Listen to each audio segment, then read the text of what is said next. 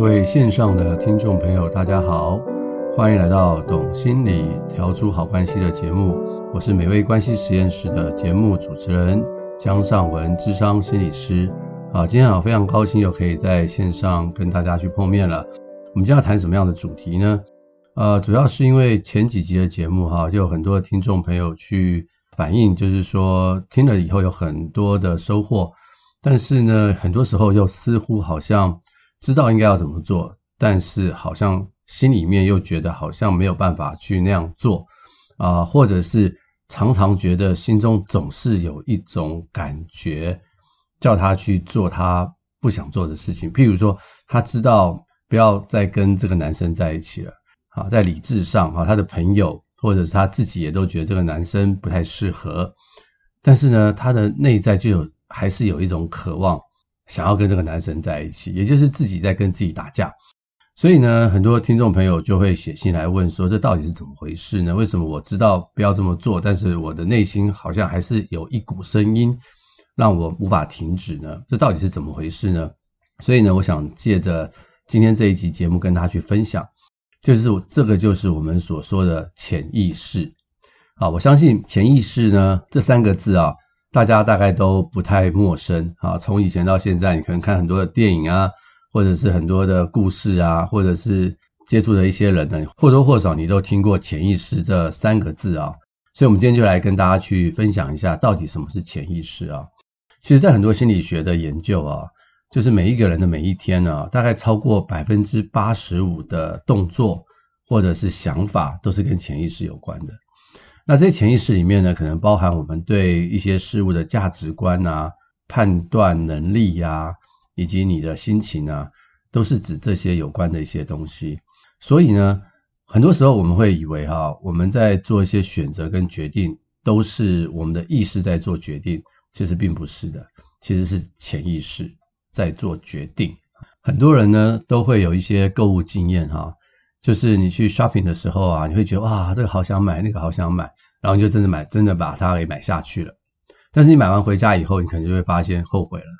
所以其实购物的当下，很多时候是非常非理性的，它是由这个潜意识在做一些决定，是我们自己可能不知道的。假如我们用一个冰山哈来做一个比喻的话，那我们知道冰山。上面的冰其实很少嘛，啊，下面的冰是非常非常的多的，多到可能你其实看不到。潜意识就是像这个冰山下面的那一部分，那意识呢，基本上只是冰山上面的一部分。那你就在想说，那到底我们的人生到底是意识还是潜意识在带领着我们呢？你用冰山去想象，你就会知道，其实大部分的时候是冰山下面的潜意识在带领着我们。那到底这个潜意识是从什么地方来的哈？有很多种不同的学说啊。那心理学里面有一个大师叫做弗洛伊德啊，他认为呢，潜意识是怎么来的呢？就是你在童年的时候，你的欲望没有办法实现，被压抑的一些东西，就从意识层面压抑到潜意识去了，或者是哈，你在现实生活中啊，当然也是指比较童年的时期，呃，有一些很痛苦的回忆。我们很难去面对啊，在意识层面上实在太难去面对了。那我们也会把它压抑到这个潜意识当中。那这个压抑到潜意识当中的这些所谓的一些情节啊、记忆啊、过往啊，什么时候会跑出来呢？就是在我们意识呢比较薄弱的时候，它就会跑出来了。也就是说，它是有能量的，它不是说哦，你把它压抑到潜意识里面去，它就一辈子就乖乖的待在那个地方。其实并不是的，它是有能量的。它这个能量呢，就会影响我们的一生，甚至呢，在我们意识比较薄弱的时候呢，它就会冲出来。譬如说哈，这个人常常会做梦嘛，好，那我们认为这个梦中的一些想法啊，基本上就是你没有办法实现的一些欲望啊，或者是渴望。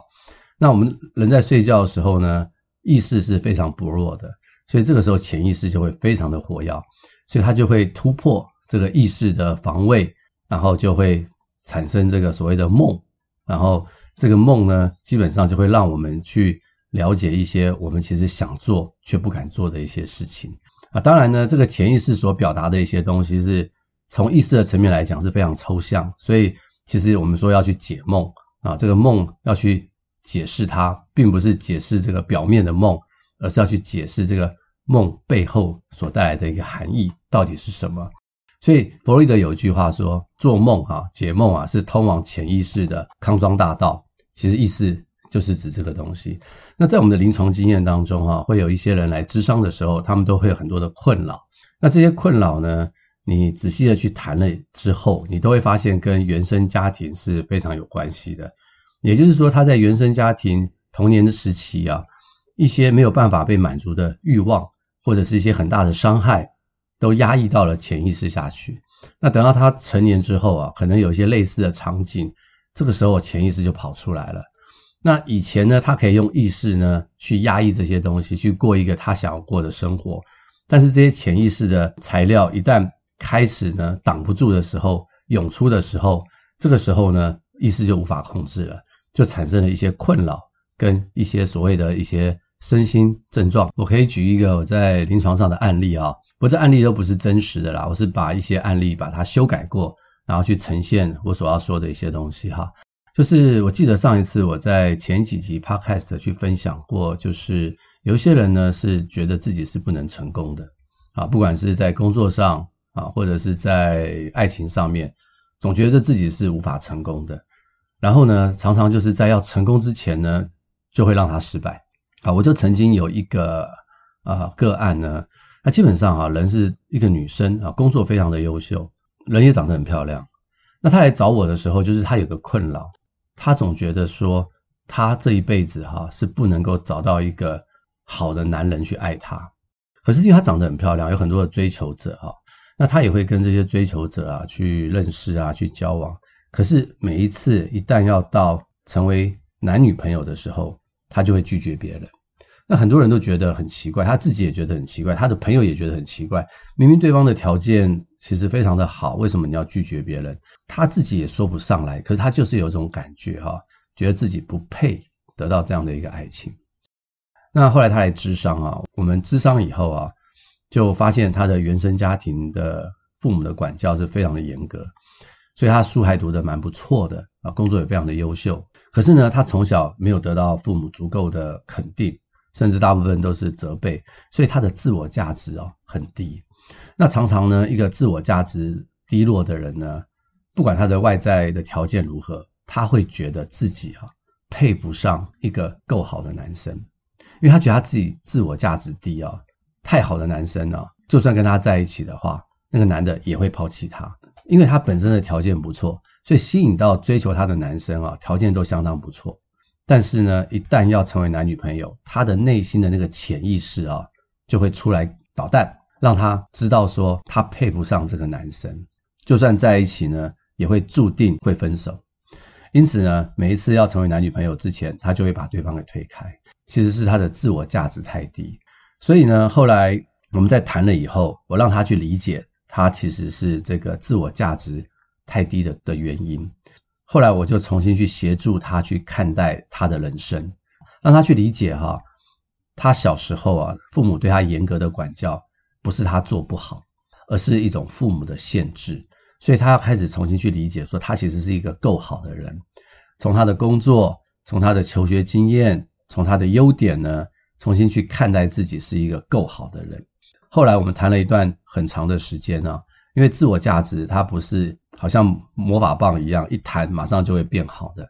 他也逐渐去了解为什么他的自我价值是低落的，然后他如何呢？从他自己对自己的看法，以及身边人对他的肯定，重新找回自己的价值。那他后来找回自己的价值之后，他在他的感情的生活上面，以及他在工作上的表现，以及被 promotion 上都顺利了很多。所以这就是一个例子啊，就是说，当我们不知道。我们到底发生什么事情的时候，其实很多东西，我们的意识层面没有办法去理解的时候，有很多东西都是潜意识在搞鬼。那这个潜意识啊，大部分为什么会是长这个样子？那都是跟我们的童年经验有关啊。所以呢，弗洛伊德他就认为说，这个潜意识它其实是具有能动的作用，它是有力量的，它常常会很主动的对人的性格啊。或者是人的行为啊，施加压力是有影响的，只是我们平常哈，我们不太清楚到底我们被影响了什么。那当然，我们可以从智商啊，从心理学的角度啊，去看待很多这一类的事情啊。譬如说，我常常会问一个人一个问题：假一个女生呢，她从小被她的父亲家暴，请问她将来呢，结婚的时候，她会找什么样的对象？呃，很可惜哈，我们应该都认为这个女生她从小被家暴的话，她长大一定要找一个疼爱她的老公，对不对？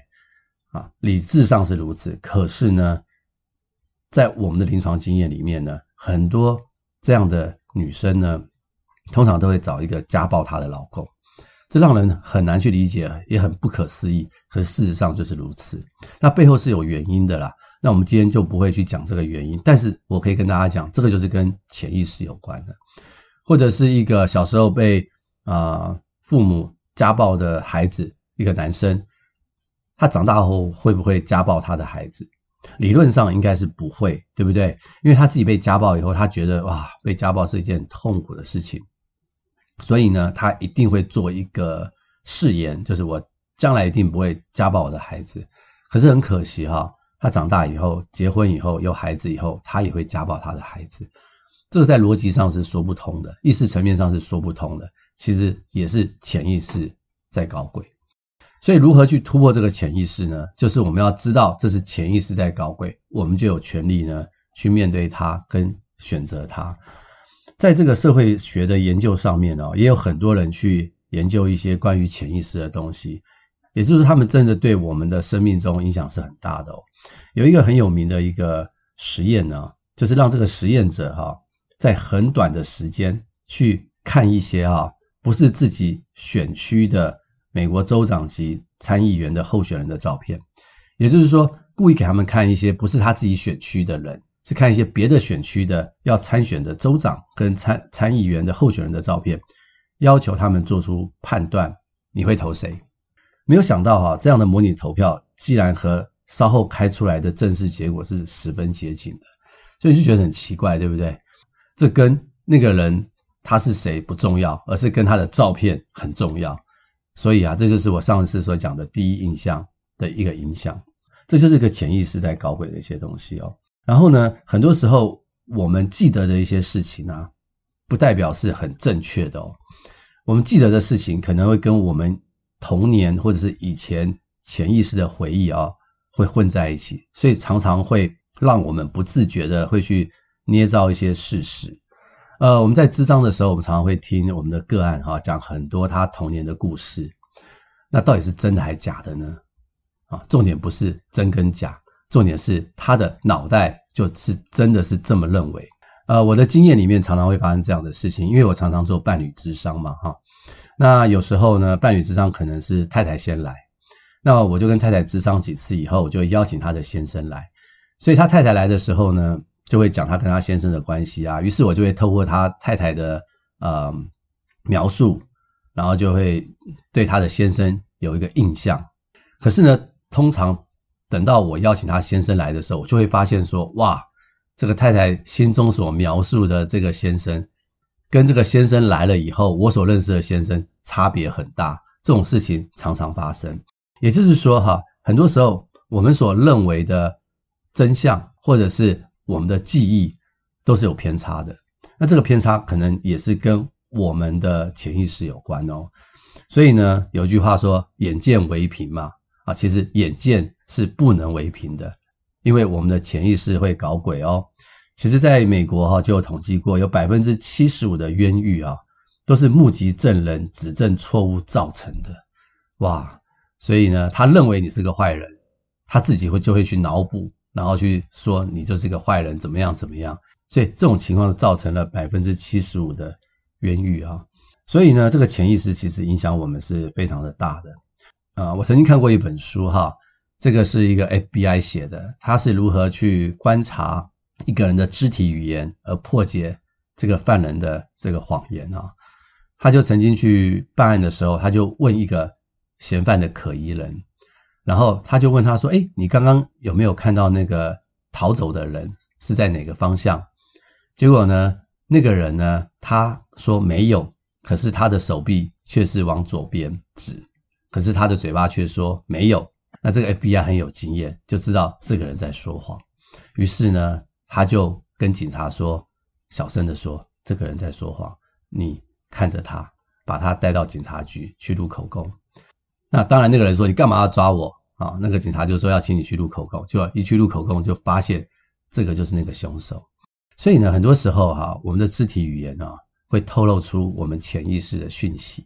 所以常常我们会说，人跟人之间的沟通啊，不是语言的沟通，而是肢体语言的沟通。肢体语言的沟通呢，其实占了百分之七八十以上。很多时候，我们眼睛所看到的东西啊，真的会去干扰我们很多东西。最有名的一个例子啊，就是在美国一九六零年那次的选举，甘乃迪跟尼克森的这个总统的辩论选举，他们去做研究。因为当时电视机并没有那么的普遍，所以呢，听广播的就会认为尼克森赢了辩论，可是看电视却认为甘乃迪赢了，差别很大吧？因为影像就会造成我们对一个人的刻板印象或者是第一印象，所以甘乃迪呢，在当时的给人家第一印象是比较好的，所以他赢了这个这个选举，所以这选举根本就不是一个非常理性的选举，虽然我们说什么公平、公正、公开。其实根本很多时候都是潜意识在搞鬼。那从我们的心理智商，我们常常在谈的是这个原生家庭的潜意识。但是很多的社会学家，他们不是学心理的，他们也对这个人的潜意识啊是非常有兴趣的。而且他们也发现，人很多时候的决策也都是非常的非理性的。有一位非常有名的学者啊，康奈曼啊，他有得过诺贝尔奖啊，他呢有一本书叫做。快思慢想啊，这本书里面哈，他就提到了说，人在做决定的时候有两个系统啊，一个系统呢是非常的直觉快速，是以毫秒为单位，是很冲动的，不费力的，而且不受自主控制，常常会被情绪所驱动。好比说，我问你一加一等于多少，你完全不用去思考，答案就是二嘛，对不对？就是这么简单的问题啊，这是所谓的系统一，就是很快速的直觉的。那他说还有另外一个系统二呢，他就是要深思熟虑，要想一想，比较慢，他比较能够被意识所控制，所以通常我们会用它来制定计划啊、自我控制啊、学习呀、啊、新模式啊等等。譬如说问你十七乘以二十四等于多少？哦，你就不会说马上就知道，除非你是特别的专家。那通常就是要去计算这种困难的问题，这需要我们的系统二才能做到。可是事实上，我们大部分的人生的决定都是系统一在做决定。我们以为是系统二，其实是系统一。啊，他作者呢把这个系统一比喻成一个大象，那系统二呢是一个人骑在大象上面。我们会以为我们在控制这个大象，其实是大象在带着我们行走。所以呢，他就讲说，我们怎么样可以去避开这个系统一所造成的错误呢？甚至搞不好，我们根都根本就不知道这个系统一其实已经造成了很多的错误。这本书就是在谈这样的一个问题啊，要快思，但是要慢想。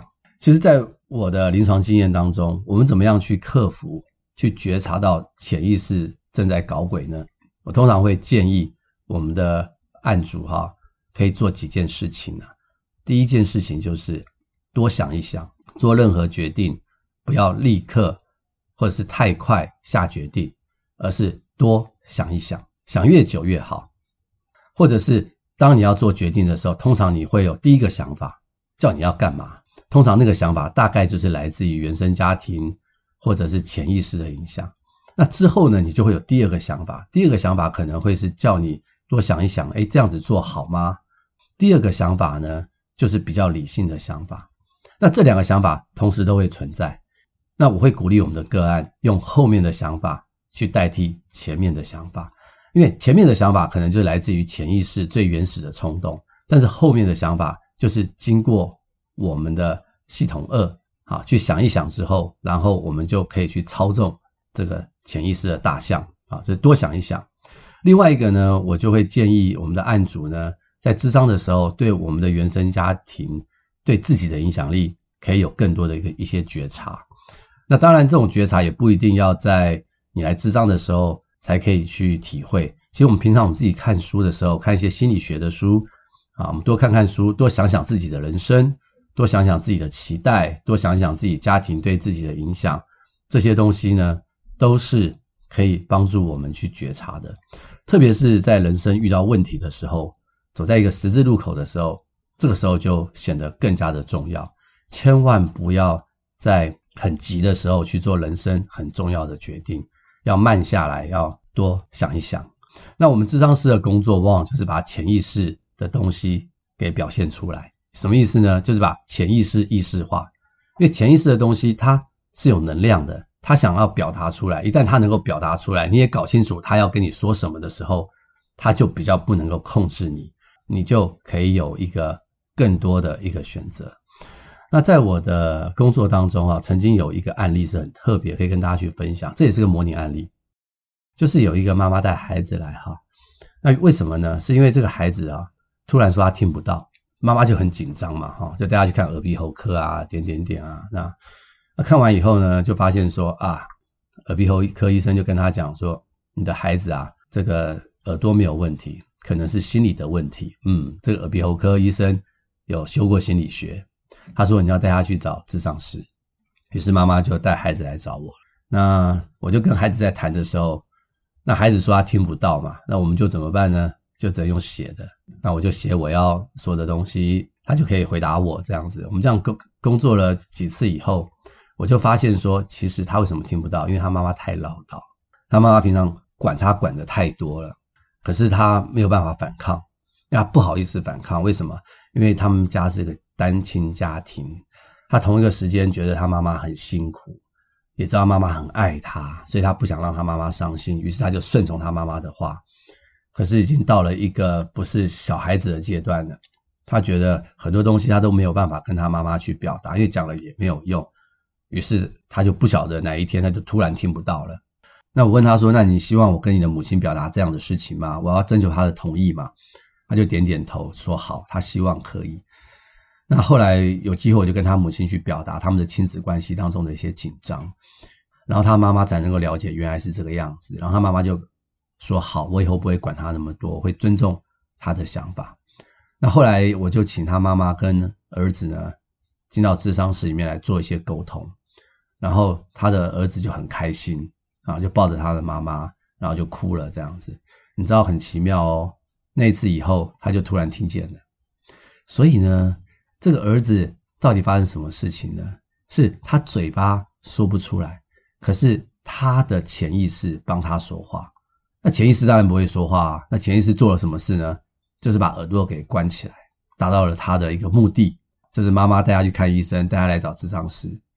所以透过智商师把他潜意识里面的东西给说出来了。一旦潜意识里面的东西说出来以后，就意识化，他的病就好了。所以很多时候，我们的潜意识的影响力是很大的。我们一直不断的去压抑我们的潜意识，其实反而会生出更多的病。所以，我们很常常会鼓励啊，我们的案主啊，或者是听众，我们常常做一些觉察，去想想看自己到底怎么了，自己心里面在想一些什么样的事情。其实这是非常有助于我们的身心健康的。好，我们今天的节目就到这边。结束，希望今天的分享呢，可以让大家对于自己的潜意识有一些初步的了解。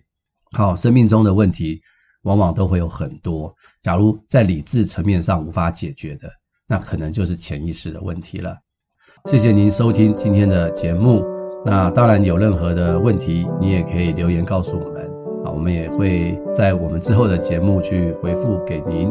好，谢谢各位的收听，也欢迎您帮我们分享给更多的人。那我们就下回空中再见，谢谢您。